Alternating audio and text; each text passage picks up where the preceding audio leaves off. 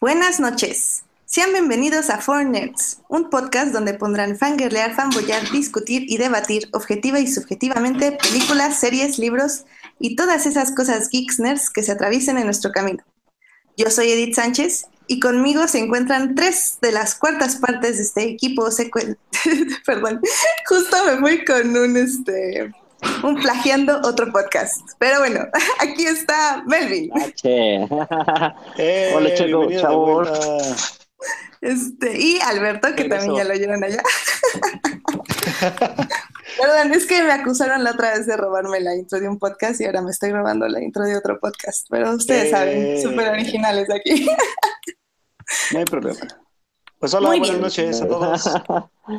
Buenas noches. Entonces, hoy vamos a hablar de, tenemos varios temas, algunas noticias que nos emocionan mucho y que lamentablemente hay, hay miembros de aquí que no van a poder discutirla con nosotros. Así que si quieren reclamarle a Alf que no está aquí con nosotros y distraiganlo de su trabajo, pueden escribirle ahí al, Alf Noriega F a su Twitter para que... Así como, como dice la canción de, de Bronco, tú me cambiaste por oro, él nos cambió por cómics, ya lo vi.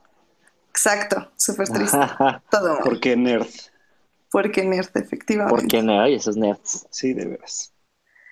Pero bueno, el evento de este fin de semana, del que vamos a hablar ahorita, fue el estreno de la serie The Defenders por Netflix. Esta serie junta a cuatro de los héroes que Marvel dio a conocer en la plataforma de Netflix, que es Daredevil, Jessica Jones, Luke Cage y por último a Iron Fist. Eh, de nosotros, yo he visto la mitad, Alberto también ha visto ya casi la mitad, y Melvin ha sido el único que ha acabado la serie. Así que no vamos a hablar tanto de spoilers, eh, al menos del final, pero sí lo que nos parece la serie hasta ahora. Porque ha habido como muchas opiniones encontradas entre muchos. Este, sí, demasiado. Fans y gente de que sabe de los cómics y que no sabe los cómics y gente que le gustan las series de Netflix y gente que no le gustan. ¿Ustedes cómo sintieron la serie? O sea, porque algo que oí yo mucho es que tenía un ritmo muy lento. ¿A ustedes les pareció así? A mí no. Realmente creo que es el mismo ritmo que mantuvo en todas las series desde que estrenaron la primera temporada de Daredevil. Este, creo que, digo, habría que ver si los que dicen que es una serie lenta, temporadas anteriores, porque yo creo que va construyendo como ritmo, no se siente como que no entra directamente a ser de Defender, sino te va contando qué pasó con este Daredevil, qué pasó con Jessica Jones, ¿no? ¿Dónde están ahora? Y sí tarda un poquito en, como que en que se encuentren, ¿no? O sea, que ves el primer episodio y dices, ya, ya quiero que estén como todos juntos, ¿no? Este, y creo que muchos como que se hicieron una serie diferente en la cabeza, como que iba a ser un tipo Avengers, ¿no? Que llevan a estar los cuatro unidos desde el principio y íbamos a ver los ocho episodios como, como que a este equipo unido, ¿no? Ya listo, pero creo que eso se tarda mucho y creo que ya hasta el quinto, sexto episodio ya, ya se juntan como equipo, pero a mí me gusta mucho el ritmo, ¿no? Porque además los va poniendo como como en parejas, pone a Matt Murdock con Jessica Jones, este, a Iron Fist con Luke Cage, ¿no? Y va armando como pequeños equipos, ¿no? Antes de, llegar a esto que es The Defenders, ¿no? Que en cuanto al ritmo, pues está muy bien, ¿no? Y es el tono que ha marcado Marvel en Netflix. Y lo que me gusta, de hecho, es la constancia, ¿no? De que en todas sus series mantiene como el mismo tono. Claro, tanto tono de narración como de edición, como hasta de paleta de colores, lo cual es muy interesante. Fíjate que, ah, por ejemplo, perdón, nada más déjame, déjame hacer una anotación de eso que dijiste de la paleta de color. Me encantó porque cada, cada serie tiene su propia paleta de color y en The Defenders, al menos en los primeros episodios, respetan la paleta de color de cada uno de ellos, ¿no? Jessica Jones es más como azuloso, este, Daredevil es muy rojo, ¿no? Y de hecho cuando, cuando empiezan a mezclar personajes, las paletas de colores se van como mezclando poco a poco y eso me gustó mucho. Sí, yo también estoy de acuerdo. Cada personaje conserva como su identidad. Ajá, eso está bien padre porque aparte, este, me gusta que el... Eh, ¿Cuántos directores son ahí eh, trabajando en la serie? Este, fíjate que no, no estoy seguro, ¿eh? Eso quería preguntarles. Sí, porque, porque, o sea, lo interesante si fue solo uno o varios, porque se mantienen como la esencia de cada uno de los personajes, ¿no? Y es que vaya, o sea, tú como, Tú, tú, como director trabajar con, con, con, un tono de por sí es difícil, aunque lo estás heredando, es difícil. Más trabajar con cuatro tonos diferentes de, de, de, historias, ¿no? Entonces, eso yo creo que sí es muy, como es como un concepto interesante que yo creo que no habíamos visto como, como en, en yo creo que ni, ni con, con, el cine con los Vengadores, yo creo. Entonces, eso está, eso está como muy interesante. Y, y, fíjate que, que eso es lo que me está llamando a mí la atención de la serie, de hecho, porque yo sí debo aceptar que, por ejemplo, con Daredevil, me costó muchísimo trabajo acabarla por exactamente ese ritmo que están llevando este tipo de series. Pero esta serie, al momento de juntar a todos, yo creo que ya embona un poco mejor el, ritmo, aunque sigue, se, me sigue siendo un poco lento. Creo que ya, ya es un poco más ágil el aspecto ya de, ya como de, de, dejarte como de, de otra vez la introducción y todo. Creo que la forma en, la que los están juntando es un poco más, más interesante que juntarlos nada más porque van a salvar al mundo y ya.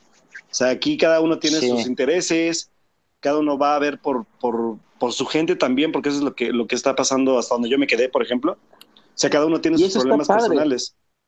Exacto, cada uno tiene su, o sea, es una parte de Nueva York y son muy diferentes, este, y eso está padre, ¿no? Y son muy humanos, ¿no? O sea, ellos atienden mucho a la gente, ¿no? De su, de su comunidad. Sí, claro. Por ejemplo, Eso es básicamente en lo que en lo que se resaltan estas películas. O sea, ellos mismos lo dicen en cada una de sus series, como que, ok, los Avengers se enfrentan como a las cosas alienígenas, lo grande, lo que viene de otro universo, pero sabes que yo no soy un héroe, yo no soy un superhéroe, yo soy más una persona que trata de ayudar a mi comunidad y, y a veces ni siquiera es eso, o sea, bueno, no, espérame, con tres personajes sí es eso, con el único personaje que no funciona en esta serie de Netflix, que es Iron Fist, es el único que no tiene como un propósito para Nueva York. Aparte, tiene un propósito para el mundo. Es que realmente es un inútil, ni siquiera tiene paleta de color. O sea, su paleta de color nada más, es blanca. Nada más falta que, lo, que, lo, que lo quemen con fuego Valirio. Híjole, por favor. o sea, es lo único que le faltaría. Sinceramente, de hecho, Sí, o sea, de hecho, el, ah, la introducción, o sea, por ejemplo, tú, Alberto, que tú no has visto ninguna de estas series, es como, ¿qué impresión te da? Entra al edificio de los malos de Malolandia y empieza a rantearles de, ah, pero es que yo voy a destruirlos con la de mi corporación y los voy a denunciar. O sea, ¿no te pareció ridículo? Sí, o sea, es que sí. sí, un poco, la verdad. Sí. Y es que parte, por lo que entiendo, esta parte de lo de, lo de la mano tiene que ver con Iron Fist. Eh, sí, no, tiene pues, que ver tanto con Daredevil como con Iron Fist. Eh, sí, desde la segunda temporada de Daredevil la empezaron a construir la mano. Sí, porque, bueno, o sea, se supone que sale la, señora esta, la, japonesa o la chinita, no me acuerdo qué es. Sí, ajá. Que, era la que estaba como involucrada con, con Kipling, ¿no? Sí, ajá, exacto. Tenían ahí como era un grupito y se, revela que ella era parte de la mano, ¿no? Y es importante. Oh, ya. Fíjate, ¿sabes qué? ¿Qué fue lo que me llamó muchísimo la atención? Como la, la, parte que agregan a la serie, que es, es, la participación de, de, Sigourney Weaver, que creo que es como lo más valioso de la serie hasta ahora. Pero aún así, por ejemplo, yo ¿eh? siento que le sobra, que le sobran escenas. Digo, vamos en, yo voy en el cuarto episodio me gusta cómo la plantean como esta idea de que es como una persona muy etérea, que tiene como esta paciencia en su plan maestro, que es básicamente Ras al Ghul destruyendo ciudades. Este, pero, pero aún así siento que no me están dando más, como que siento que me están dando mucha información cuando realmente no me la están dando. Pues tienes razón, Edith. La verdad, al final es un personaje que se cae mucho. La verdad, de Defenders, sí, las, los últimos episodios se caen mucho. Deja de funcionar mm. cuando ya los cuatro son un equipo y ya dicen, no, ahora sí, nosotros cuatro vamos contra la mano, ¿no? y luego se enfrentan a la mano y como que ya la mano ni son tan malos, son tan poderosos y, se, se, cae mucho. Y el personaje de Sigourney Weaver como que empiezan a construir mucho misticismo, te dices quién es ella, ¿no? Este, ella es la líder de la mano y todo eso. Y al final es así como, eh, una actriz tan grande y, y acaba de esa manera sí deja mucho de que desear el final. Es lo malo. Ah, qué triste. Pero, por ejemplo... Ah, ah, ya verán nuestro ranteo cuando acabemos la serie Edith y yo. sí, un poco tal vez. Sí, un poquito tal vez. sinceramente, para, digo, no sé por qué Alberto está viendo la serie si no disfrutó de las otras series. Digo, tal vez es por, ahorita tal vez nos lo puedes decir. Fíjate que Daredevil por ejemplo, me gusta, pero, pero no... Pero no has visto la segunda. La segunda no, no sé por qué no, no le he dado como el tiempo, pero o sea, sí, sí me dan ganas de verla. De hecho, vi, el inicio de la temporada, vale fue algo que vi. no, pero bueno, yo creo que vale mucho la pena solo por The Punisher.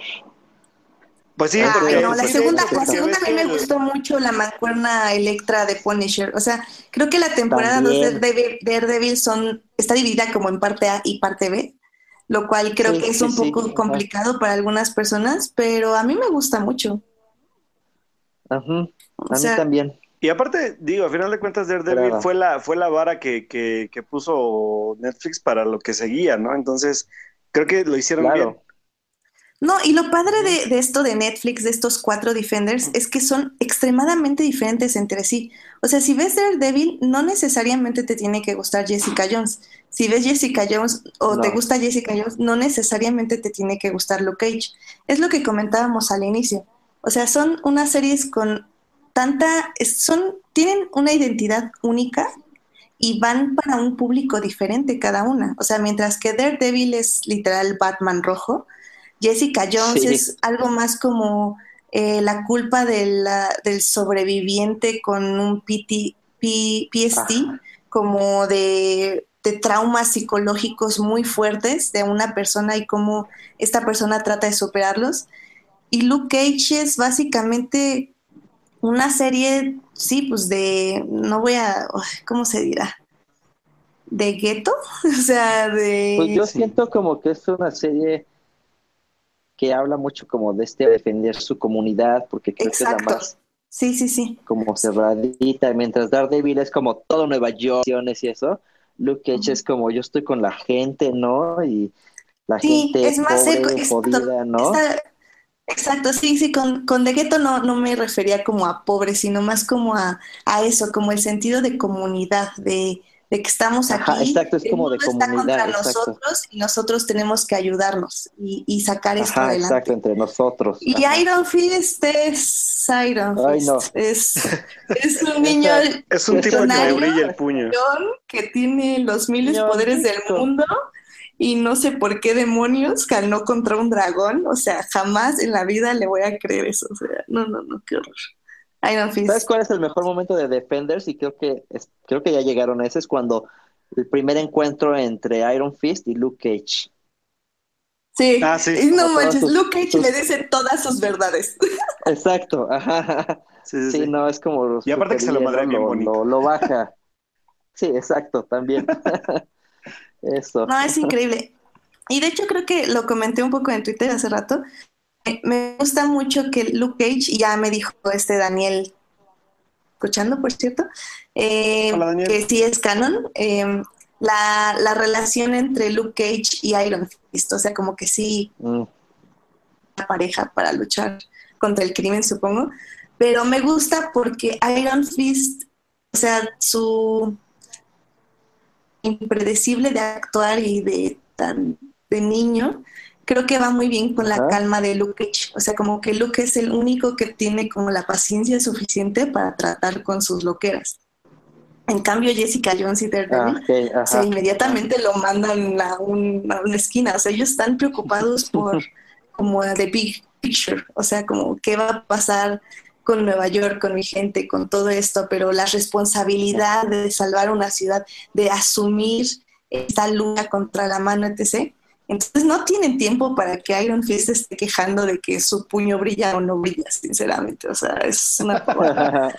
pues me gusta que la hayan emparejado con lo que creo que funciona muy bien y le quita como esa ese grado de molestia a la Iron Fist.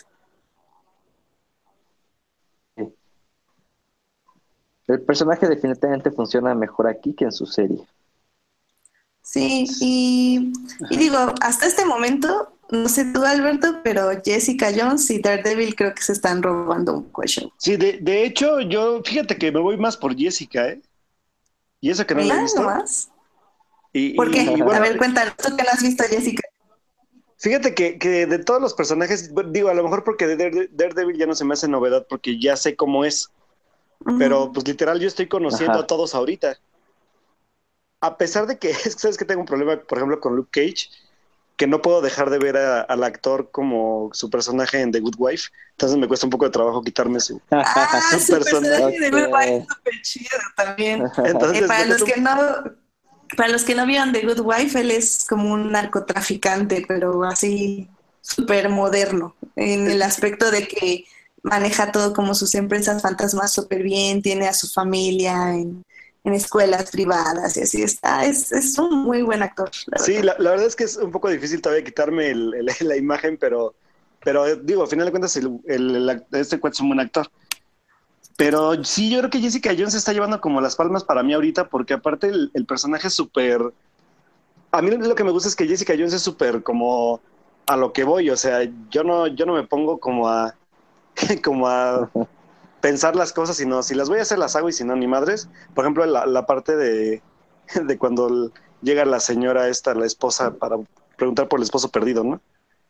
Le dice, pues ojalá que lo encuentre, ¿no? Pero no le voy a ayudar. O sea, la forma... es muy cínica. esa parte, exacto, es como la parte cínica del personaje es muy interesante. Digo, incluso la, primera secuencia de la serie, que es, es, buenísima, cuando está con su amiga que, que, le da un café, ¿no? Le dice, ay, esta tiene whisky. ah, disculpa, es mío. sí, exacto. Entonces, ah, es un personaje que a mí me, me, gusta por los matices diferentes que va teniendo, ¿no? O sea, cada uno se mantiene como en su matiz, pero ella tiene como varios. Entonces digo, sí, la verdad es que se la rifa. Claro, eh, está muy bien construido ese personaje.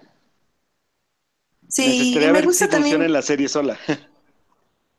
Eh, es que también lo, Ah, bueno, por ejemplo, a mí, por ejemplo, no, a mí me gustó mucho porque está como muy bien balanceada, tanto con su amiga, eh, la que es este, la reportera, y hasta sale Luke Cage. Luke Cage también, ahí está como algo. Ahí entra, ajá. Ahí entra y lo presentan.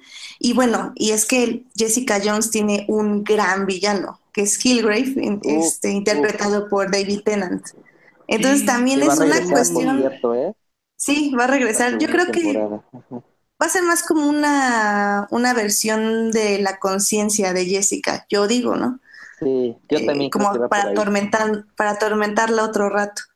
Y es que Killgrave es, es un personaje muy, es un villano muy interesante, muy de como psicológico. O sea, hay muchos que hasta decían como, es que no puedo odiarlo porque lo quiero, pero no lo odio. Y eso está increíble porque justamente su poder, su poder es eh, obligarte a hacer cosas que él te diga que hagas.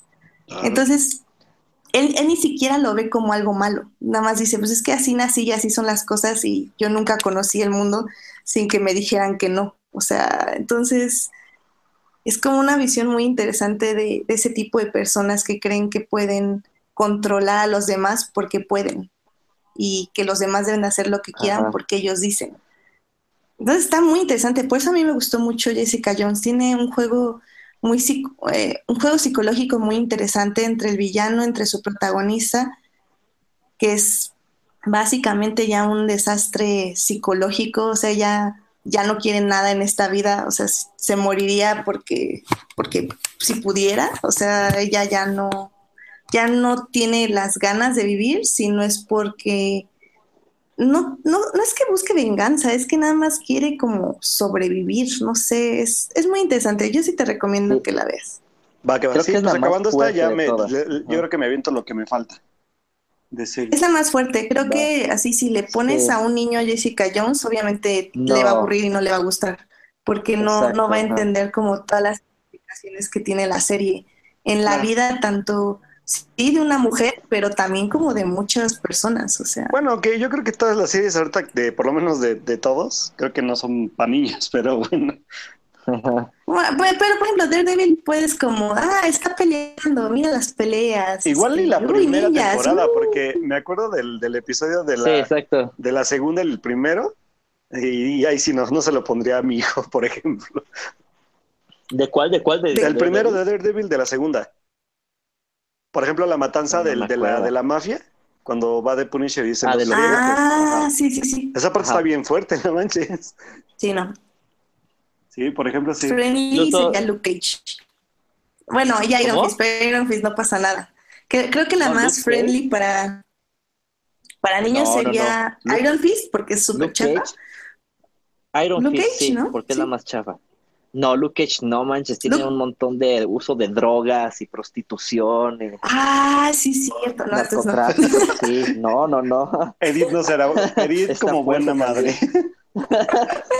no, por eso yo sería como, este, primero déjenme hacer un rewatch y luego les digo si la pueden ver. Sí, exacto.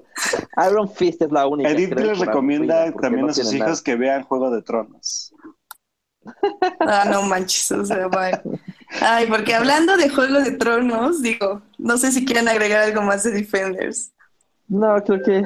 Pues no, yo creo que, creo que fue para mí por lo menos una buena, una buena sorpresa y que espero que ya cuando se acabe no, no acabe tan decepcionado, pero sí, la verdad es que yo, yo la verdad, como que a pesar de que yo no vi nada, como mi gancho fue ya verlos a todos unidos. O sea, fue que también como un pretexto para mí como decir, ok, pues vamos a ver si está chida pues ya ahora sí veré lo, las, demás series, ¿no? Sí, creo, que eso va a pasar. Sí. Una buena entrada, pues, al, universo de series de Marvel. Sí, ojalá sí te animes. Creo que cada día tiene como su aspecto.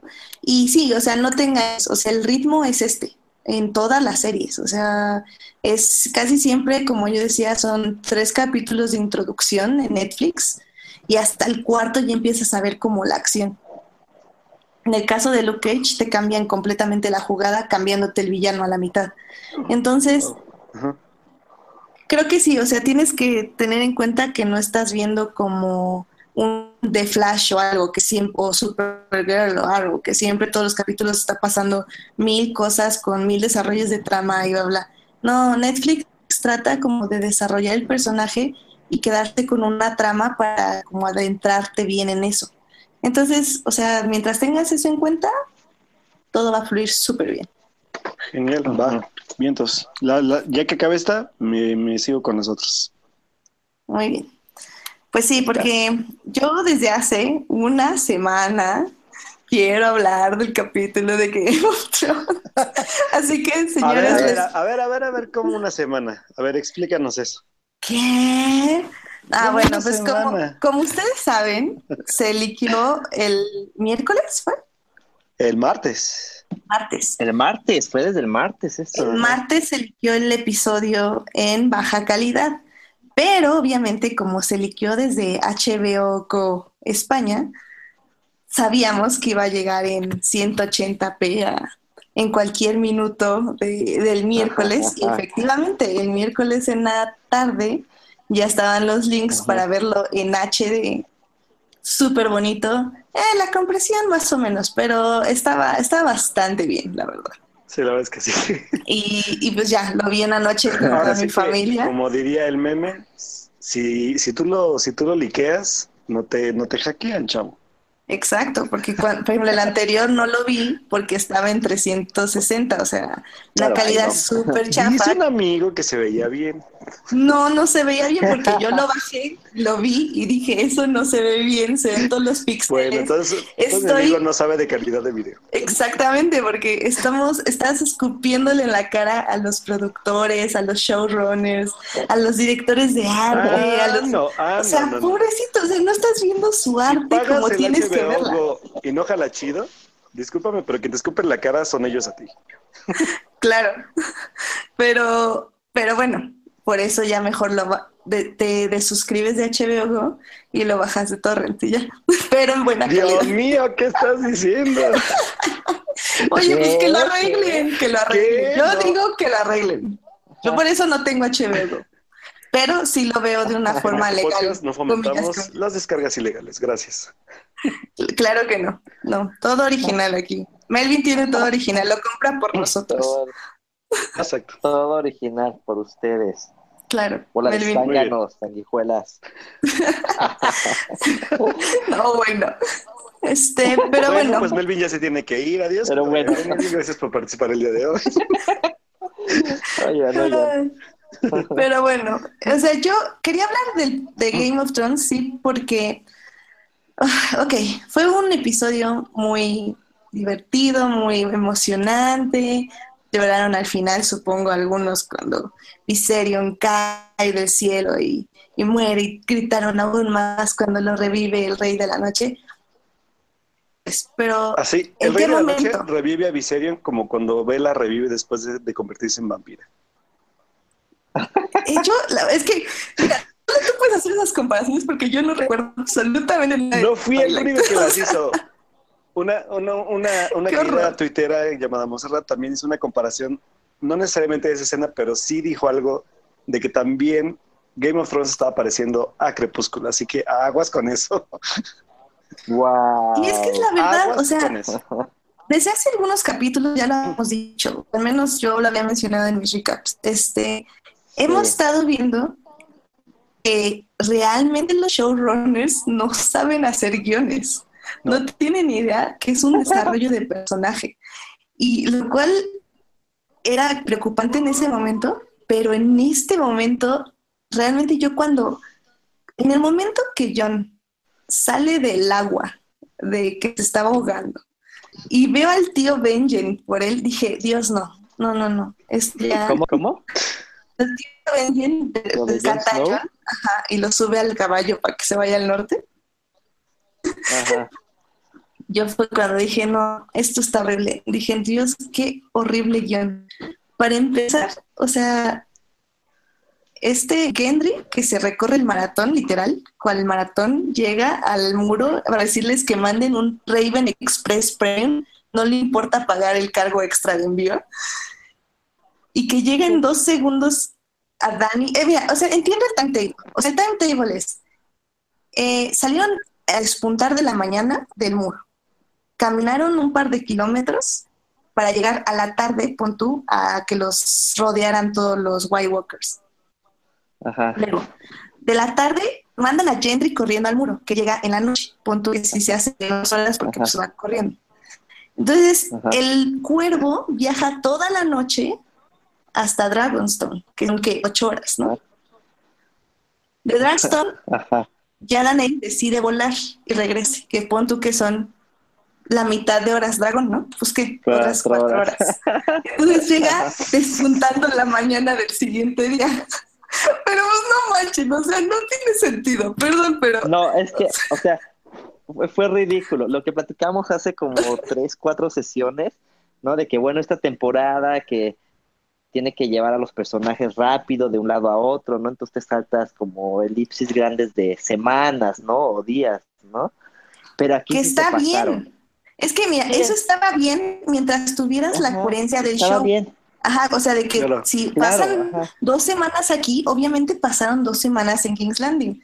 El problema es que es, o sea, como que te lo crees, ¿no? O sea, ya juegas con eso, ¿no? Con esa. Pero aquí, no manches, un, un cuervo unos segundos llegó a Dragonstone y de Dragonstone llegó rapidísimo. Esta, no, no, no. Ah, es se que, pasaron. Es que era muy rápido ese cuervo. No, pero es que era increíblemente rápido. Y luego, aparte de eso, o sea, porque, bueno, pon tú, en guion era muy fácil de solucionar, sinceramente.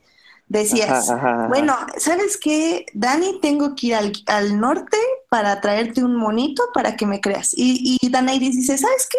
Pues te acompaño al muro, ¿qué me cuesta? Me llevo mis tres dragones y, no voy a ir contigo al norte, pero me voy a quedar ahí en el muro y ya cualquier cosa que pase, Tyrion me avisa por un cuervo y llego súper rápido a Dragonstone porque al parecer no existen las distancias en este show.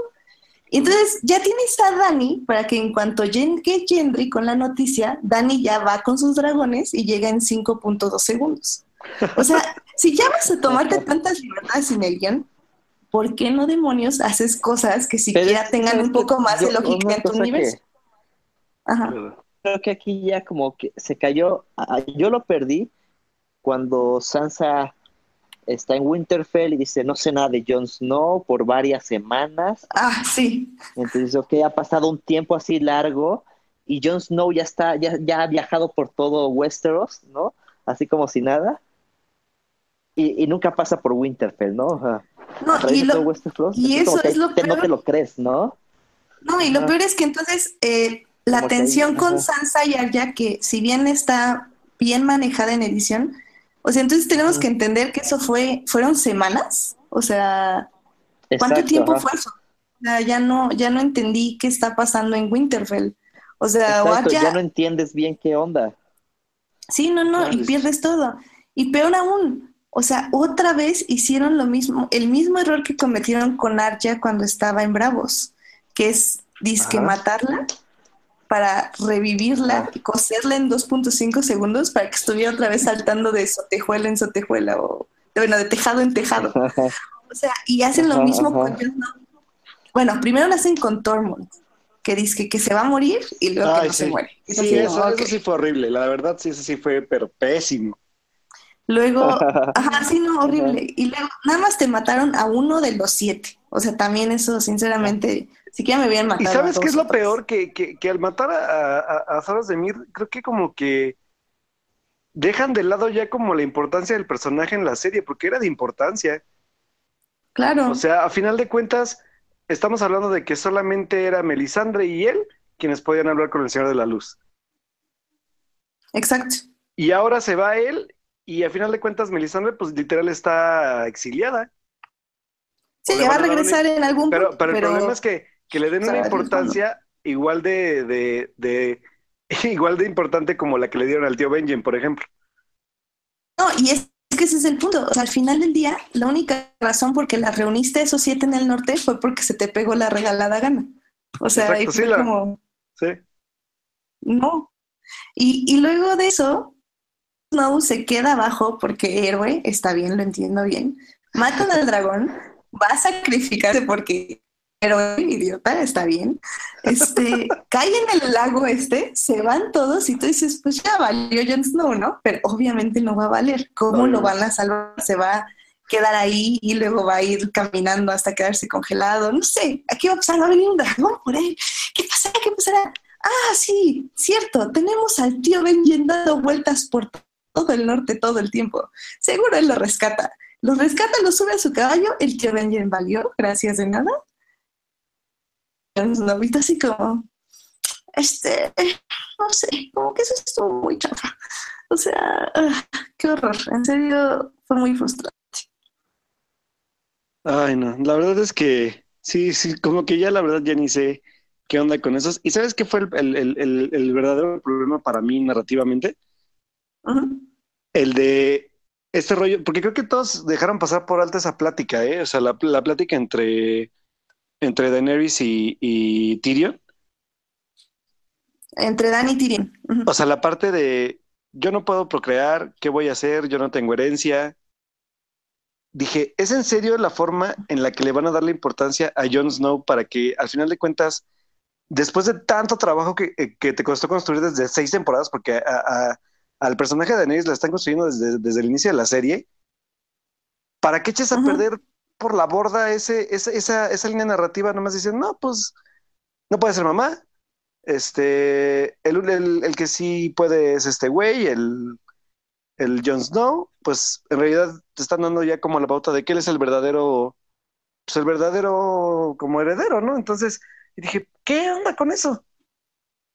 Es que los showrunners no saben escribir los personajes femeninos de los libros. O sea, yo lo hablé con Dan en, su podcast. Este, Dani, por ejemplo, en los libros sí tiene como un desarrollo muchísimo más grande esto de que si puede o no puede tener hijos. O sea, tiene como unas repercusiones mucho más grandes desde que la Maeji la maldice, se podría decir. Y durante toda la serie ha habido momentos que ella se da cuenta que tal vez sí puede tener hijos, pero tal vez no los puede, o sea, tiene como abortos. Eh, por ejemplo, cuando va con los Dothraki, cuando la, la capturan, se podría decir, se supone que ahí tiene como un tipo de aborto o como que le regresa su capacidad de menstruar. Está un poco em, como shady, ¿no? No se sabe muy bien qué pasa ahí. Pero, o sea, sí es un tema que ha estado como muy recurrente por este George Martin. El problema es que los showrunners aquí se lo sacan de la manga cuando se les pega la gana. Entonces, pues obviamente alguien que no ha leído los libros, pues no sabes, o sea, no sabes qué está pasando. Y sobre todo cuando Jon Snow, por ejemplo, también tiene una plática con Jorah que le da su, le quiere dar su espada, quién sabe por qué, porque Jon Snow honor, etc. Este, y, y yo le dice, no, pues para tus hijos. Y así es Jon Snow como, ah, podría tener hijos. Entonces, una, una cosas que dices, o sea, ¿no podrían ser un poquito más discretos? Como, no sé, poner es que esa, esa, esa episodios de separación o algo así. Eso es lo que me preocupaba de, de, de... Y yo la verdad es que sí entiendo totalmente, y ya lo habíamos platicado que antes nosotros, esta parte como de, pues sí, o sea, HBO se le está comiendo el presupuesto, George Martin no acaba, no acaba los libros por más que quieran, obviamente ya teníamos que llegar a la, parte como de o la acabamos o nos gastamos un chorro de dinero en relleno, ¿no? Así como, como un chorro de series que han pasado por lo mismo, ¿no? Yo, yo, les, yo les valido la parte de no, de no quererse meter en relleno, pero también, en serio, yo creo que deberían haber contratado gente como, como un poco más ágil en la parte del guion. Yo no sé si los mismos, este, los showrunners que, que es este, ¿cómo se llaman esos cuates? Este, ¿qué es David Weiss? Los showrunners. Ajá. Y el otro no me acuerdo cómo se llama. Que, que, que hasta eso, fíjate que de, de, de Weiss sí es, a mí se me hace buen guionista, pero no sé quién le estén dejando el tratamiento de los guiones ya al final del, pues del proceso creativo ya para, para, para los episodios. Y el problema aquí va a ser en la otra David Benioff. En la otra temporada va a ser el problema porque se van a enfocar totalmente, o sea, ahorita yo creo que van a cerrar todo como el como el arco de, sobre todo porque viene la reunión ya de todos, van a cerrar ahí el arco de... Porque quién sabe cómo va a ser eso. sí, eso, a mí me preocupa también un buen porque... Ay, no sé, sí. Aparte también como, como que no comprendí el, el cómo los Inmaculados ya están ahí o qué onda con eso. Pues es que también, pues o sea, abandonamos completamente la trama de... Vamos a los Inmaculados en Casterly Rock y a Euron. O sea, por lo que nosotros sabemos, llevan semanas ahí picándose los ojos. O sea. Pues sí, literal. Porque quién sabe. O sea, no. Digo, pudieron aprovechar todavía cuando fueron por este. Por el. ¿Cómo se este güey? El, bastardo del, del Rob. Digo, de, del, del, rey Robert. Se me fue el nombre este güey. Este, Gendry. Ah, por ejemplo, van por Gendry y ni siquiera ni sus luces, los, los Inmaculados por ahí. No, pero es que ahí no están los Inmaculados. Los ah, Inmaculados están, en Castle Rock. No, en King's Landing. Pero pues a final de cuentas, ¿dónde dejaron entonces esa línea narrativa? Pues así, se, la olvidaron. Eh, a ella, digo, han estado ahí semanas picándose los ojos y... Haciendo fiestas y, y demás. Euron torturando a Yara. Porque ah, pues, sí, también, quién sabe qué le va a hacer a Yara. ¿Y Yara? ¿Qué le pasó? Y es que todo el presupuesto se les fue en dragones y también a mí me da mucho coraje. Sinceramente, pobre Ghost está ahí abandonado en Winterfell y ni siquiera su carita la sacan. O sea, y mira, entiendo, o sea, los Dire Wolves son muy costosos para ellos porque lo que estaban comentando en las cápsulas de HBO es que eh, si bien los dragones pueden animarlos como se les dé la regalada gana, porque pues obviamente no tenemos una referencia de dragones en la vida real como con qué compararlo, los direwolves son más costosos porque tienen que imitar movimientos de un perro o de un lobo. Entonces a los animadores no les sale tan bien, o bueno, no es tan fácil que les salgan tan bien. Entonces tratan de no meterlos, pero la forma en que los han ido matando, o sea, la verdad es que la importancia que le da Dani a sus dragones es la misma importancia que los lobos tienen en, en el libro para los Starks. O sea, literal son un reflejo de su alma. Entonces, cuando empezaron a matarlos de forma tan cínica y a Ghost dejarlo tan abandonado, lo entendí, pero, pero me, esta, esta temporada me está dando mucho más coraje porque nada más veo dragones, dragones, dragones y yo, bueno, Sí, ¿sabes qué es lo peor? segundos de dragones y denme lobos, o sea. Sí, y, lo peor es que a mí no me están aportando en, realidad nada, o sea, narrativamente solo. No, ya ahorita no. O sea, son, son, la parte como de la parte de la acción, pero en realidad estamos esperando, pues que en realidad se vea el peso de, del por qué ser un Targaryen es, es peso real en la serie.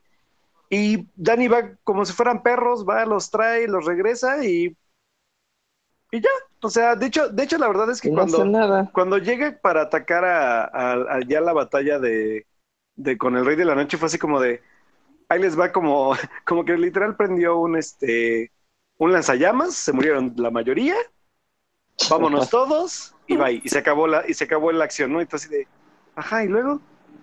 O sea, en, en realidad, ¿cuál era la importancia ahí? Y de hecho, también hasta la parte de, de cuando le lanza la, bueno, literal, o sea, redundando, la lanza, la, le lanza la lanza. Lanza la lanza. a este, a, Viserion, fue así como de, ahora sí que yo en la neta sí le entré mucho a los memes porque sí fue como de, de Juegos Olímpicos, o sea. Sí, sí. O sea, sí se ve muy, se, ve un poco ridículo, la verdad. Sí.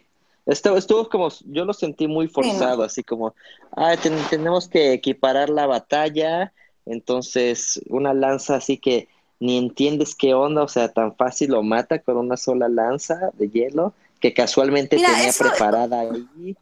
No sé. Estuvo como muy gracioso. Eso yo lo entiendo un poco, porque. Entiendo un poco porque en los libros eh, hay mucha magia y los White Walkers están hechos con esa magia. Entonces sí entiendo que una lanza pueda destruir un dragón tan rápido. El problema creo fue en el contexto que lo hicieron. O sea, ¿por qué Dani tres dragones eh, a la batalla con los Lannister, pero sí los lleva con los White Walkers? Entonces son, son como cosas que entiendo porque soy y porque aparte no crees en ellos, o sea, se supone que tú no creías en ellos. Exacto, o sea, hace un par de horas, ¿verdad? Porque todo sucede en horas. Este, no creía en los White Walkers y de repente por un cuervo dice, ay, voy a mandar, voy a irme voy a cruzar todo Westeros por además quién sabe qué Ajá. Además, quién sabe qué decía ese cuervo así de los White Walkers están aquí, para ella hubiera sido así como, ah, bueno, ¿y esos qué son o qué? Ajá. O sea, al final de cuentas, esto así como de. Ajá, pero yo estoy esperando que tú regreses con el con el White Walker, White Walker que vivas otra vez y no, no te voy a creer nada, ¿no? Y ahora también está la cosa, o sea, si los White Walkers no pueden cruzar el muro, ¿cómo demonios cruzaron este coso? O sea, es como, o sea, que, porque que antes se convertían, eh, los que enfrentó John, se convertían pasando el muro. Entonces, punto, es como un, virus, un zombie, ¿no? Pasa la gente, nadie sabe que es el virus y ya luego se esparce el virus. Lo entiendo. Pero bueno, ¿cómo pasas un, un corpse revivido de un lado del muro al otro si se supone que no se puede pasar? O sea, ¿Qué pasa ahí? Game of Thrones, ¿qué pasa ahí? Exacto, ¿qué pasa ahí? No, ya, ya se toman muchas libertades así.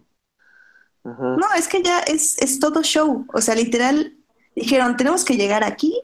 ¿Cómo le hacemos? Así, así, así, así. Y literal ¿Tiene sentido? y fácil, ¿eh? Sí, y que y es algo que les alabamos al inicio. Sí, va, tómate las libertades de tiempo, está chido.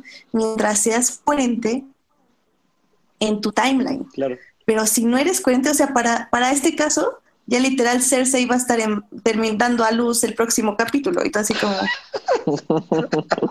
¿por qué no está dando a luz este capítulo? Si es que no lo aborda antes, O sea, con eso también abandonamos la teoría de que Tyrion es un Dragon Rider y ya nos vamos con la teoría del Ice Dragon, pero aún así, o sea, ya es también tanto fan service que sinceramente ya me estoy, estoy, así como... Es eso, exacto, ajá. ¿Sabes ya ni el de todo? O sea, que, que, que, yo creo que ya la pauta, a, lo mejor todavía la parte como de, de John es un Targaryen, todavía estaba escrita por, por, por George Martin, pero, pero ya todo esto son todas las teorías que se encontraron en internet agárrenlas, adáptenlas y aquí están, para que no se estén quejando de nada ah. y sean felices fans con sus teorías, ¿no? lo, que, lo, que yo, dije, de hecho, cuando, cuando ya lleva, lleva por, el, por el cuarto episodio, sí fue en, Twitter que, que puse. Aquí hay de dos sopas, o sea, que en verdad les esté dando pauta el, autor para, para seguir por esa línea y que sí sea cierto, o que sea totalmente diferente y que sea también una buena estrategia para aquellos que se supone que son fans de la, de la saga en televisión, también se vayan a los libros, porque yo creo que también esa va a ser un poco la estrategia de cuando se lance el último libro. Sí. Como de confirmar si será verdad, será verdad que, que sí va a pasar eso o es totalmente otra cosa, ¿no? Sí. Pero bueno, pues Yo creo que sí se va a estar yendo como por otra cosa. El, el señor Santa Claus no se apura, así que esperemos que saque pronto su libro, porque ya Ay, nunca, nunca, lo va a sacar. Estos libros iban a ser una trilogía. O sea, imagínate. Y es que también un poco la mala estructura se ve desde ahí. O sea, no están bien escritos los libros tampoco. Eh, pero ya están mejor escritos que el show. Porque también algo rápido, ya nada más para terminar de sacar mi odio, es todo lo que está pasando con Arya y Sansa. Ay, sí, ya, por favor, ya. Ay, no, ya. con ellas dos. Sí, ya de plano dije, ya que se maten entre los Stark y vayamos a lo totalmente relevante. Sí, no, o a sea. Tormund y a Brienne. Ah, sí. Eso es importante para mí. Y en este, en este, en este timetable de los showrunners, seguro sí, ¿eh? oh, qué horror. Ay, ojalá. No, y es que mi problema es que, o sea, Sansa tiene que ya ser como una máster en política. Y eso lo estás viendo. Pero como todos le van a dar ya porque, uy, niña que mata gente, uy, qué padre.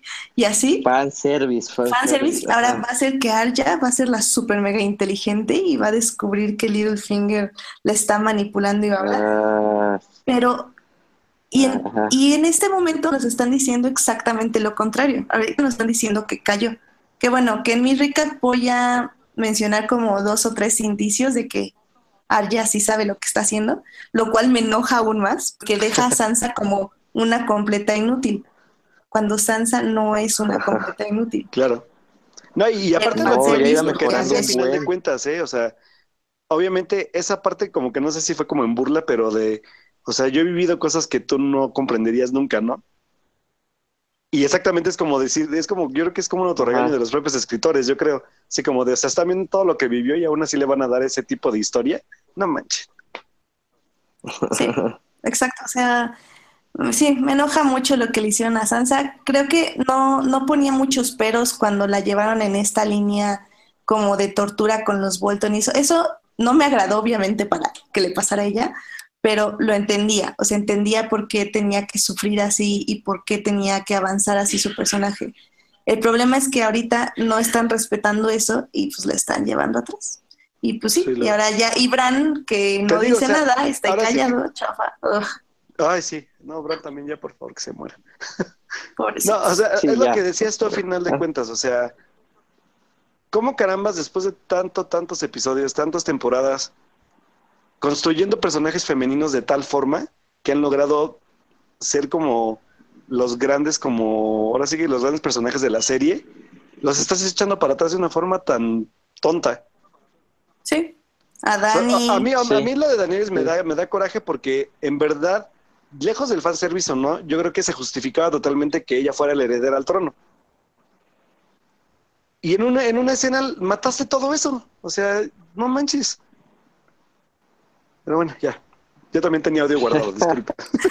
yo, yo me corté, ustedes se cortaron, que no, no hay como la idea completa de por ah, por eso, o sea, de, de, de, que, de cómo, de cómo este mata la idea de, de Daenerys en una escena en el capítulo pasado, o sea, mm, okay. ya, adiós, lo que te decía, ¿no? O sea, adiós, adiós a la idea de, de en verdad que, que una mujer podía tomar el trono de forma legítima, ¿no? Claro, y por ejemplo con Cersei lo entiendo, o sea, Cersei tiene que ir a la locura, eso sí tiene que pasar porque siempre así su personaje, pero le das tantas capas y luego la regresas y luego va y viene, y ahí, y ahí al que le quitan poderes a Jamie, o sea, Jamie nada más es un, un borreguito que va a que, ok, está bien, pero tienes que tener una coherencia y no de repente va a decidir que Cersei es mala y que él es bueno y, y que, pues, o sea, no, no puedes decidir eso. es raro porque todos los personajes, no sé si ustedes igual lo sienten, son totalmente opuestos a lo que habíamos visto y lo que debían haberse convertido después de todo lo que ha pasado en seis temporadas. Arya, por ejemplo, Sansa, este, la misma Cersei, eh, Jamie, incluso este, ¿cómo se llama este cuate? la mano derecha de, Jamie. ah, Bron. Bron, por ejemplo, también a Bron lo vi súper super diferente al personaje que era. Sí. Este, por ejemplo, también el coraje que me da Daenerys, que sea, Daenerys era una persona comprensible, que tenía como esta parte de liderazgo, y que de repente se haya convertido en una persona odiosa, caprichosa y aparte mamona. O sea, sí, y, y Daenerys no era así, o sea. Se volvieron muy planos. Sí, o sea, fue como de, de, dónde, cuándo y a qué hora, ¿no? Ajá, ajá. También que iban, también que acabaron en la temporada pasada todos. Y aquí como que se cayeron todos, iban, fueron por otros lados, ya no te identificas, ya, ya como que ya no apoyas a ninguno, ya te caen mal todos, no sé. Y sí, de hecho todos, ¿eh? O sea, creo que por eso digo que los únicos que me preocupan ahorita son Brian y, y Tormund, porque de ahí en fuera ya todos se han vuelto un poco, un poco diositos, la verdad. Hasta el mismo Jon Snow ya me cae gordo, porque es así como, de, ya, güey, ya te entendimos que quieres Tienes nueve vidas. mundo de, de los caminantes blancos, ya te entendimos que tienes nueve vidas, que no te puedes morir por alguna extraña razón de que los escritores deciden matarte por razón algún, ningún, por ninguna razón. Ay, bueno, pero querido público, han estado también compartiendo sus frustraciones. Pamela Rivera nos ha estado diciendo que también está muy enojada con Game of Thrones. Daniel Kenobi, Rodrigo, Rogelio Díaz y Edgar Pérez también nos están uh, escuchando. Roger, está escuchando. Saludos a Roger.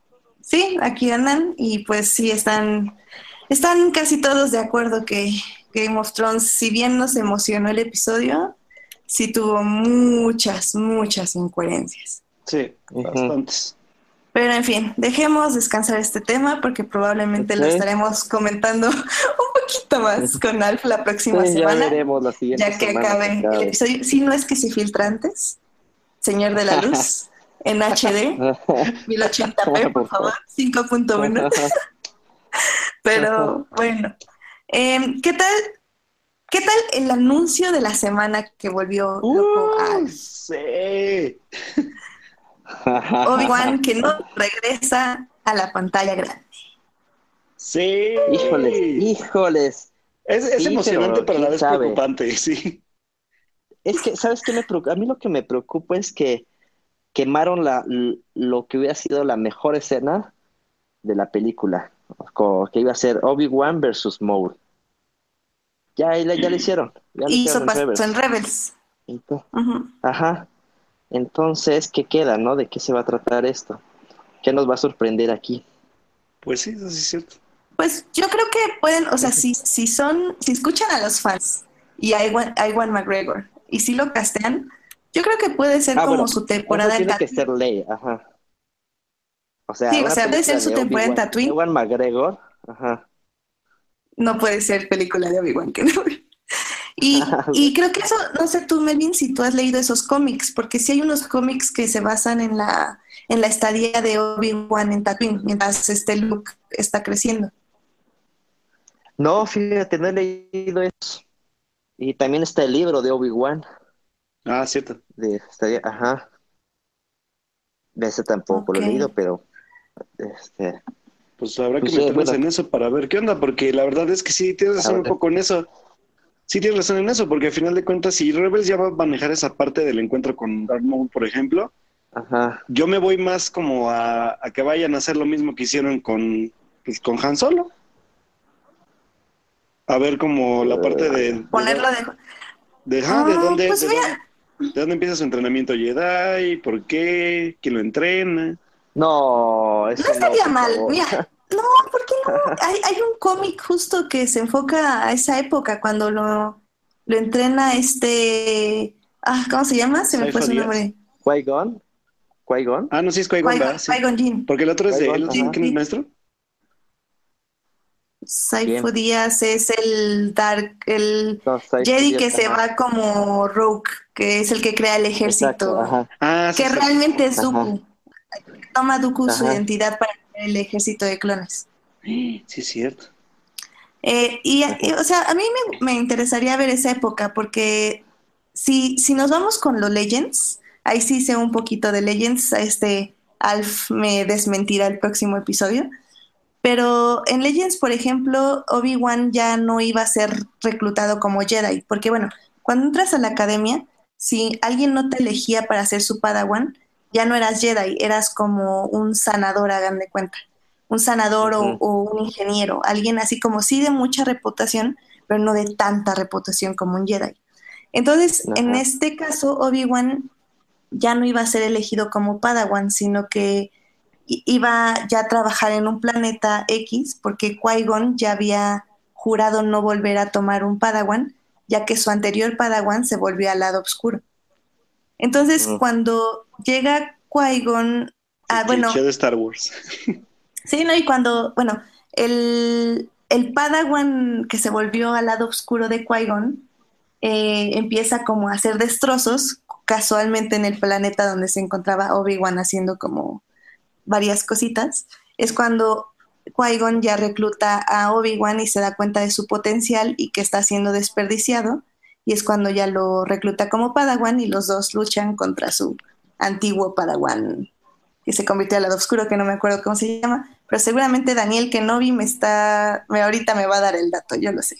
pero, pero, bueno, si, si hacen eso, a mí no me molestaría mucho, porque traería muchas cosas de Legends y esas, esa parte de Legends a mí me interesa y se ve, se ve padre, o sea, es una historia que, como siempre, de Star Wars, que ya la vimos 20 veces, pero las 20 veces que nos la han contado, nos la han contado padre. Así que. Sí, eso sí.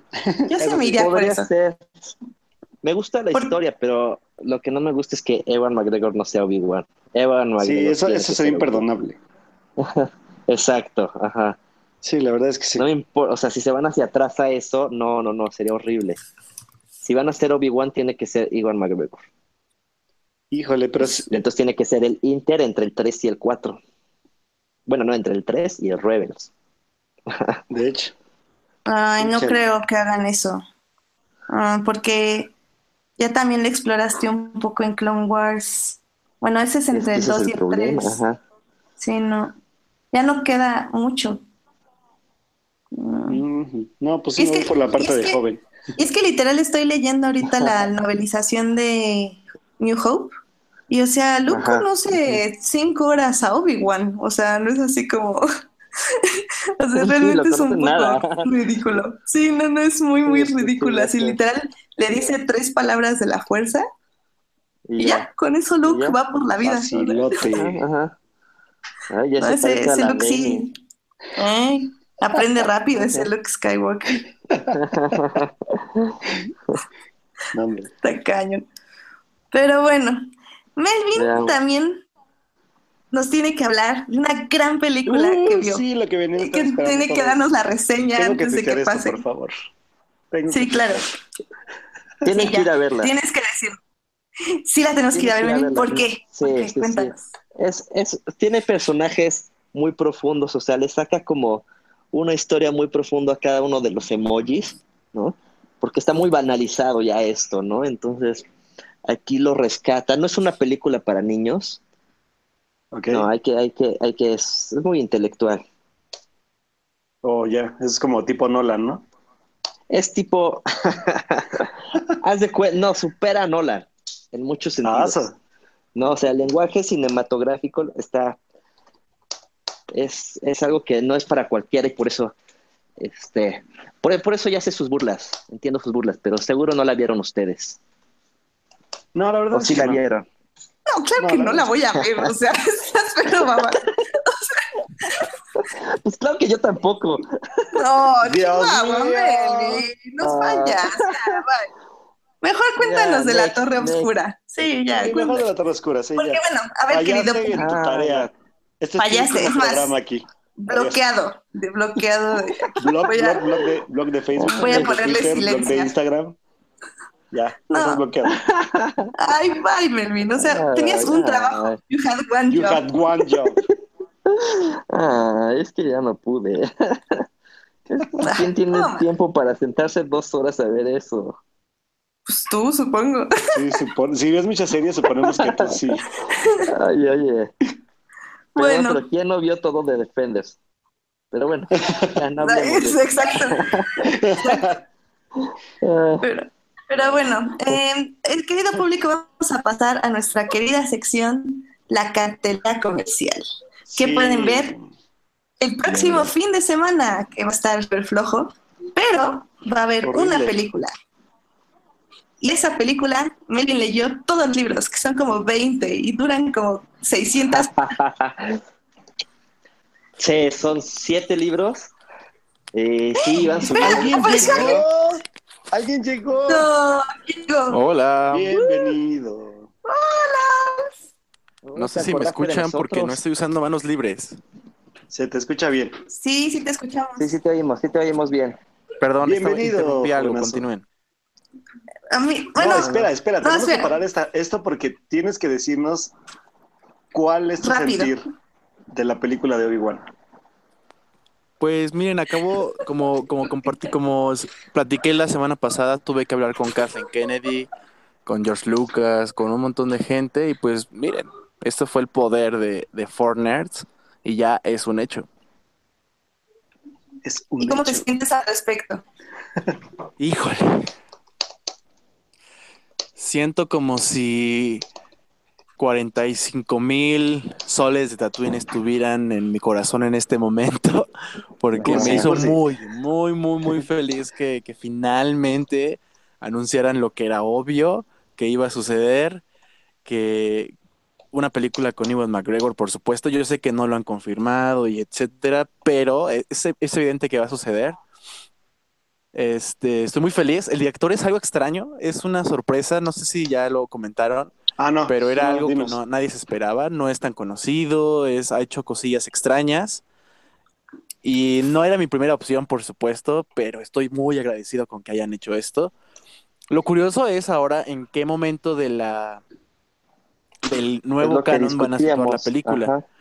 Sí, es justo lo que estábamos hablando. Y de hecho, este Porque lo más evidente sería que se situara entre episodio 3 y 4, pero es la salida demasiado fácil.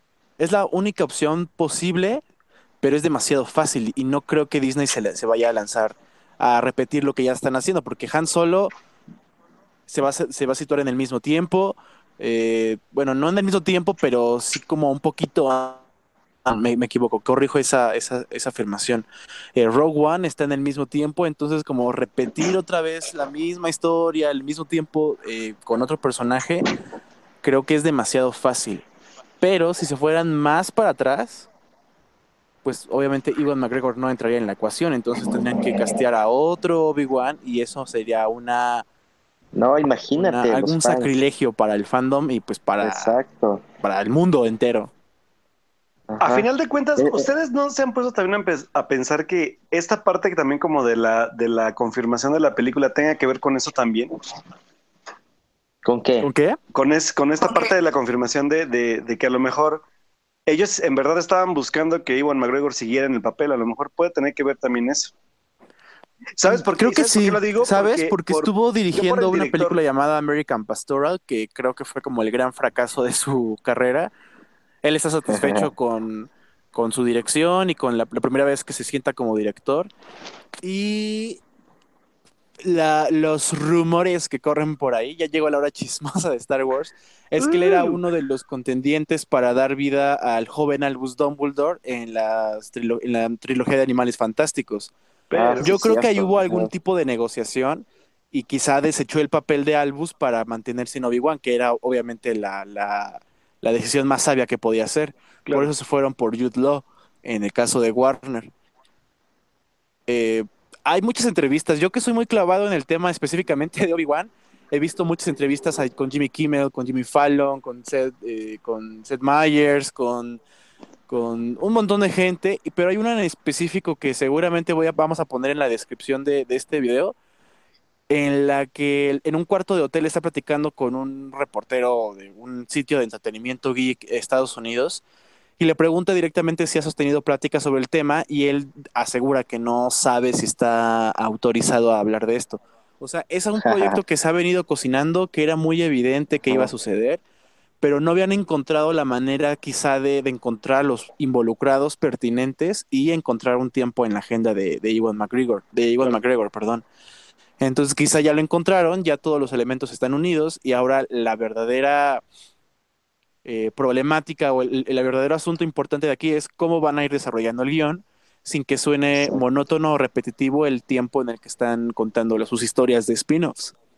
Sí, y, aparte porque según, según leí lo que puso, creo que fue Variety, que fue lo quien anunció, que no hay guion, o sea, en sí no hay guion todavía, pero según se, se rumora que Stephen Daldry está, o sea, totalmente con el cargo también de, de él mismo poder escribir el guion. Y, eso me causa curiosidad porque Stephen Daldry es una persona súper azotada para sus películas. Ay, cálmate, azotado. No, o sea, en verdad, eh, aparte de que es, que es un poco azotado en el aspecto de drama, por ejemplo, para, para mi gusto, también ah, es como muy, muy, bueno, o sea, en esa parte yo creo que sí va a funcionar un poco, que es, es un poco la profundidad de cada personaje que, que él ha narrado, ¿no? O sea, en sus películas. Entonces, eh, habrá que ver también, porque obviamente estamos hablando también de que Disney no, o sea, a final de cuentas todas las películas, tanto de Lucasfilms como de Marvel, todas tienen el, denominador común de, esta parte de la comedia. Y también si vamos un poco a la comedia, no va, hay que pues, tener en cuenta que Stephen Daldry es británico, que la comedia de un británico no es la misma que de un estadounidense. Entonces, pues hay, hay que analizar esa elección porque se me hace muy arriesgada o sea, no, no, no, me disgusta, pero se me hace muy arriesgada. Y, con, y de hecho yo la veo peligrar hasta eso a futuro en, la parte como lo han peligrado lo que fueron los, los hermanos que iban a dirigir la, la de Han Solo. Y también lo que pasó con Marvel, ¿no? Con este, con, con Edgar Wright, por ejemplo. Pero es justo lo que hablábamos.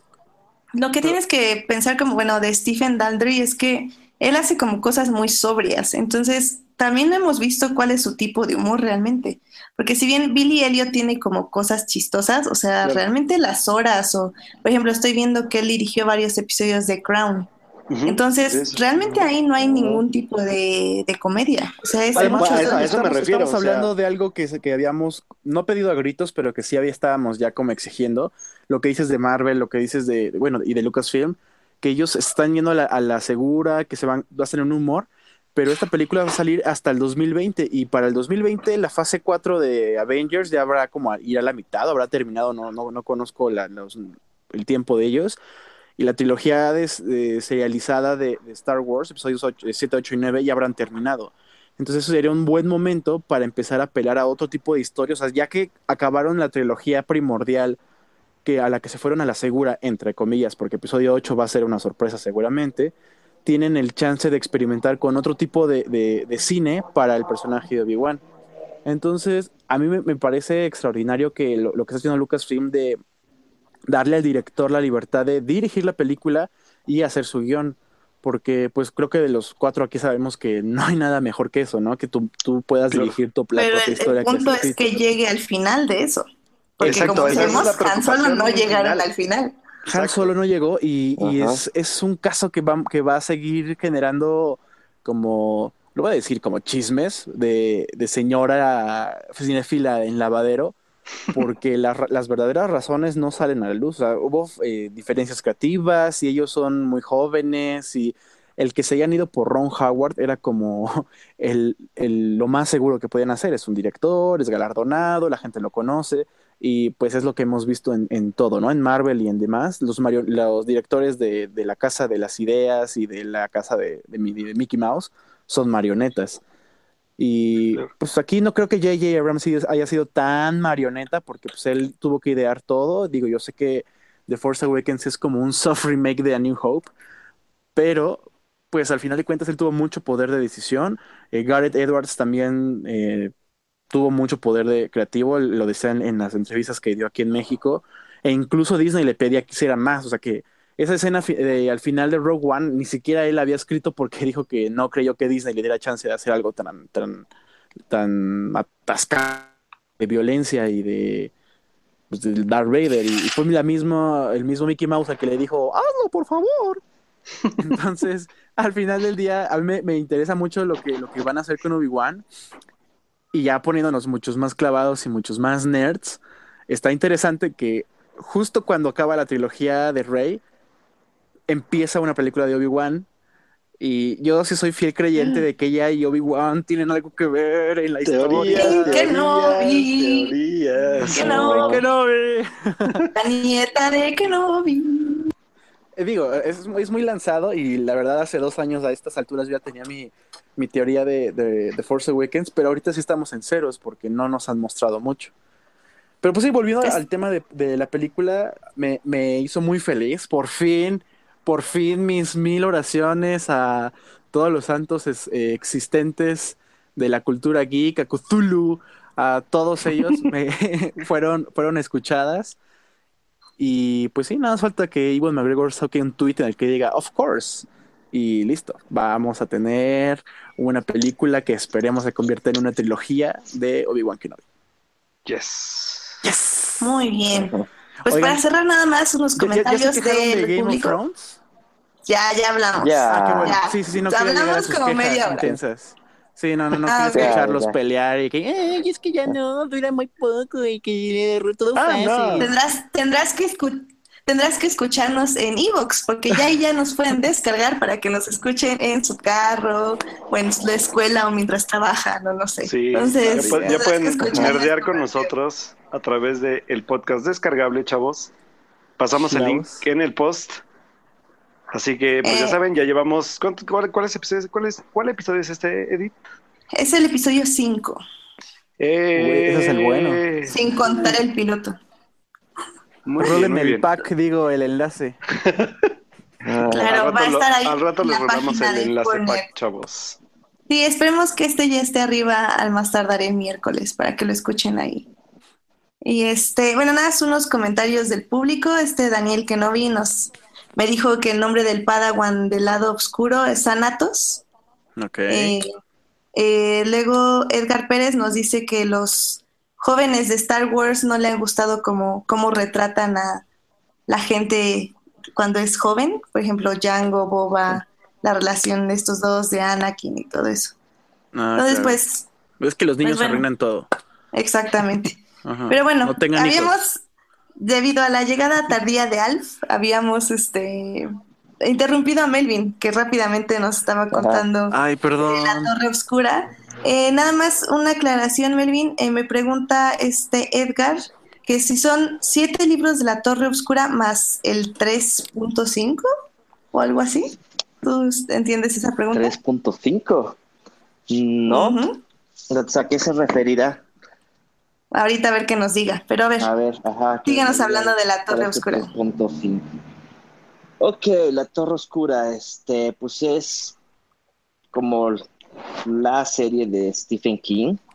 Él empezó a escribir este, su primer libro eh, cuando, cuando recién salía de la universidad, el pistolero, y pues también no sabía qué tan grande lo iba iba a ser esta serie. Está basada en un poema medieval, este, está larguísimo, pero está muy bueno y trata sobre este caballero que, que quiere llegar, que tiene que llegar a la Torre Oscura y es como un poco de su viaje.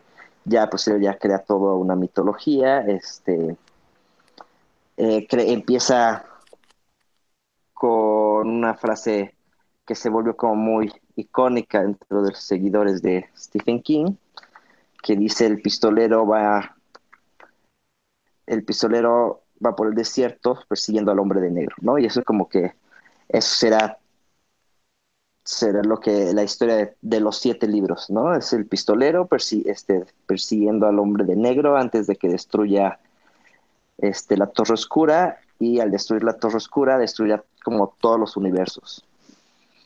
Tiene un montón de referencias como literarias, lo que él quiere decir es como que la Torre Oscura es como el mundo real, el verdadero mundo, y de ahí se desprenden mucho, y que la literatura son este eh, son desprendimientos de, de, de cuenta que los autores son como profetas que escriben estas historias porque vieron en sueños o lo que sea, este, vieron, se asomaron a otras realidades, ¿no? Y está interesante, ¿no? Porque entonces agarra como muchos elementos de la literatura esta, esta además, este, esta serie, al ser como el mundo real, pues se hace cuenta como que todas las otras novelas de Stephen King siempre terminan aquí, ¿no? Todos los personajes de todas sus novelas terminan de una u otra manera en este, en este mundo, ¿no? En este mundo que se está destruyendo y que tienen que salvar. Incluso, por ejemplo, ya el último, este, la batalla final, este, de repente se, se viaja a Stephen King y pone así que el pistolero ataca al monstruo con snitches, ¿no? Y este, las de Harry Potter. Y se agarra así como muchos elementos de la literatura y como, como sus armas. Y bueno, llega la peli, ¿no? Este. Llega la peli, es una, es una historia que ya también la estaban trabajando desde hace mucho. Este, que lo que siempre quisieron hacer fue, y con Ron Howard al principio lo querían, querían que él dirigiera, tenían como toda esta idea, iban a empezar a hacer, creo que, este, una primera trilogía, eh, y luego iban a hacer la precuela, que chance a eso se refiere tu amigo con el 3.5, no estoy seguro, porque hay un libro, creo que es el 3 o el 4, que es como precuela, cuenta la historia de, de Roland, el pistolero, y cómo vivía en este mundo medieval y todo esto. Eh, y bueno, esa iba a ser una serie y creo que en principio, si todavía no se les ha caído este, la producción y todo, y depende cómo les vaya en taquilla, la idea es esa, van a, hacer, van a empezar a hacer este, creo que dos películas, dos, tres películas, luego la, la serie que va a ser precuela y ya concluirán la, la serie. Y bueno, el séptimo el problema es que no le ha ido muy bien, ¿no? Ajá, o sea, es lo que iba a decir. A final de cuentas, tú, tú, tú, ya la leíste, ¿sabes lo que yo te quería preguntar? Tú ya lo leíste. Yo ya leí todos. Ajá. A lo que, a lo que yo iba a preguntar es, o sea, eso es una, es una obra. Edgar Pérez nada nos dice que el 3.5 es The Wind Through the Keyhole que es del 2012. Ah, The Wind Through the Keyhole. Sí, sí, sí, eso es como aparte. Sí, no es como de la serie principal, pero se deriva. Como te digo, eso, eh, todos sus libros al final tienen referencias a la Torre Oscura, personajes terminan, este, personajes que no se, que no, que no tuvieron una conclusión en otros libros, este, terminan en este mundo, ¿no? Entonces, todo se une aquí. De hecho, lo acabó hace poquito. el último libro que es la Torre Oscura, ha de haber sido como del 2007, creo. O sea, lo acabó hace poco. Hace poco. Pero, yo, la duda que tengo es, o sea, tú ya lo leíste, a final de cuentas, ¿es, una, ¿es una obra de nicho o es, si es una obra que se puede hacer comercial a, tal grado que, que la vaya a ser una película? Pues porque en realidad La Torre Oscura es el último blockbuster del verano. Sí, es que, mira, el libro da para muchísimo, o sea, tiene material para tirar. Este, el problema es que se, como que se quisieron poner muy experimentales. Haz de cuenta que el último libro acaba con el pistolero, llega a la Torre Oscura, este, acaba con el rey carmesí, este, que es el que quería destruir el mundo, y abre una puerta y, y regresa al principio, ¿no? O sea, como que no, no era como el fin de su viaje, tiene que volver a, iniciar todo y empieza donde, y termina el libro donde empieza el primer libro. Solo que en esta ocasión tiene como una herramienta más que era un, este, el cuerno de él, que bueno, hablan mucho de este cuerno, que supuestamente es mágico y es como que lo que le faltaba para ahora sí derrotar, este, o sea, acabar al rey carmesí y volver al mundo normal. Entonces, la película este, empieza donde termina el séptimo libro, ¿no? Y como empieza todo otra vez, entonces, bueno, tomaron como estas libertades de, bueno, vamos a hacer como, no vamos a seguir los libros tal cual, ¿no? O sea, no vamos a hacer como película de la 1, de la 2, así, sino que se tomaron como, bueno, yo no la he visto, pero todo apunta y desde el trailer se ve que la historia es como una síntesis de los primeros tres libros. Oh, entonces, eso, entonces como que quisieron hacer algo nuevo con el material que había pero por lo que he leído de las críticas, como que no termina de amarrar, no, no entiendes bien el mundo ficticio, ¿no? Este, donde todo, toda la novela sucede y casi todo sucede de, este, en Nueva York, en, el, en nuestro universo, digamos, pero pues no te terminas como de entender cuál es el problema ni quién es el hombre de negro, que bueno, aparece en los siete libros, y es el que atormenta al pistolero y no le permite avanzar. Y aquí es como que pues lo vence muy, creo que, no sé si acá, si lo, si pelean y lo vence o algo, pero como que acaba la película, la crítica es que acaba la película y parece que ya acabó, o sea, como si fuera una sola película, ¿no? Condensaron siete libros de 800 páginas cada uno, ¿no? Entonces se queda así como super flat todo, ¿no? Y lástima, porque el cast se ve muy bueno. ¿Tú la vas a ir a ver el fin de semana, Melvin? ¿La van a ir a ver ustedes? Sí, claro. No, yo la verdad es que yo creo que voy a esperar mejor a Netflix. sí, yo la verdad es que sí. Es que la verdad es que se ve bien en, en historia, pero no sé si valga la pena el boleto. Más, más porque yo creo que, por eso te preguntaba, porque al final de cuentas yo siento que es más para, para el fandom del libro. Sí, o sea, y... Pues como dices, tiene, tiene pero aún así no me anima a verla. O sea... Ajá. Igual y yo la veo en un camión México Toluca. interesante. sí, o sea, lamentablemente eso parece, ¿no? O sea, es como una super obra así, super épica, porque además son un montón de libros, es un western, este, desde época, ¿no? Tiene unas cosas rarísimas, este, pero pues no sé, no, no, no permió eso a la, al, a la película.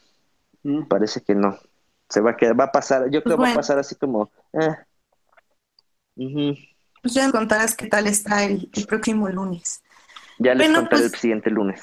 Ya nada más para casi cerrar eh, la sección de series rápidamente. Yo les quiero comentar de Halt and Catch Fire, que inició su cuarta y última temporada el sábado eh, si es una serie que no han visto, en, la página de Foreigners les voy a dejar un artículo que escribí de las cinco razones por las que la tienen que ver. Es una serie muy, muy buena. Si les gustan series tipo Mad Men, Breaking Bad, como ese tipo de ritmo y ese tipo de desarrollo de personajes, la tienen que ver. O sea, es una super mega actuación de Lee Pierce. No sé si ustedes ya la vieron. No, pero sí, sí, sí, si dices que me va a gustar porque me gustan esas dos series, pues yo creo que sí. ¿Cómo, cómo se llama la serie?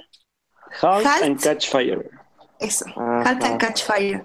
Este, de hecho, al inicio la comparaban muchísimo con Mad Men, pero la serie poco a poco fue como agarrando su propio hilo. Y lo padre es que la primera temporada, por ejemplo, te presentan cuatro personajes y cómo ellos están tratando de armar una computadora para que una computadora personal que luche contra la computadora de IBM. Entonces es ah, algo como muy geek, como de codificación y de ensamblaje y de ingeniería, pero al mismo tiempo habla un buen sobre cómo son los humanos en el aspecto de trabajo en equipo, de, de logros personales, de tratar de superarse a sí mismos, de obsesiones, de manipulación, de liderazgo y lo padre de las temporadas, sí, no, y, la, y las temporadas lo padre es que cada personaje toma su propio camino. Entonces, a pesar de que todos están como en ambientes diferentes, siguen como que estando ligados, como por sus emociones que vivieron en la primera temporada. Entonces es muy interesante porque las siguientes temporadas, en el contexto también vemos cómo se empezaron los videojuegos, los chats online, las compras en, en Internet, eh, el, inicio del Internet, para, empezar también, cómo empezaron a crearse estas empresas de, desde el garage en California. Literal, es un mundo donde sí existe Steve Jobs, entonces también como ellos admiran a Steve Jobs, también. Entonces, es una serie muy, muy padre. Tiene dos grandes personajes femeninos, dos grandes personajes masculinos, y se las recomiendo muchísimo. Eh, ¿Ya es la última? ¿Ya se va Sí, van a ser cuatro temporadas. Ah, Esta es la última. Va que va. Entonces va a estar muy redondo el asunto, la verdad. Lee Pierce, yo soy muy fan de él desde que lo vi en The Fall. vez ustedes lo conocen por un villano de Marvel, eh, de, Ah, creo. No. Este, Malekith. Ay, sí, pero no me acuerdo. ¿Cuál es esa? ¿Cómo? Eh, ¿Cuál es Thor el actor? es Thor el mundo oscuro. Bueno, yo lo conocí por Default, Ah, igual es un director que me gusta Ajá. mucho, entonces él Pero no, me pero gusta mucho. No es el, de, el del, del Hobbit también. ¿Quién? Es el Celefo. Bueno, el papá de. El papá de... De Legolas. De Wasp. de Mayelin. Ajá. Sí, el mero, sí, ya, ya me acordé. Em, Él Entonces, era el de pues- Pushing Daisies, ¿no? También. también Ah, el de sí, Pushing Daisies. también. Ay, una efectivamente. joyita que Ya. nos cancelaron, chihuahuas. Oh, sí. Director de Hannibal también. ujú. Una gran serie Cancelan que esas terminó cosas y no siendo cancelan cómic. Grey's Anatomy. así que, pues. Ya sé. Que terminó siendo cómic. No sé si tú lo leíste, Alf. El cómic ¿Cuál? de Pushing Daisies. Ah, sí, Pushing Daisies terminó en cómic. No, ¿Sí? ajá. No inventes. Sí, por ahí lo debo tener. Déjalo busco. Ahora buscando en 3, 2, 1. Google Comic, Mercado Libre, Pushing Daisies. Exacto.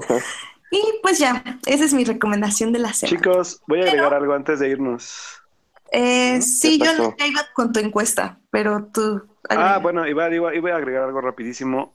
Hoy salió, bueno, desde ayer salieron los comentarios de la, pues ahora sí que la adaptación de Netflix, bueno, cinematográfica entre comillas, porque es para televisión, pero de la adaptación del manga y el anime de Dead Note. Ya la vieron varios medios de comunicación. Ah, sí, ya ha vi. sido un, un, un- un go- un golpe que la verdad yo me esperaba, pero que vamos a ver qué tan mala es.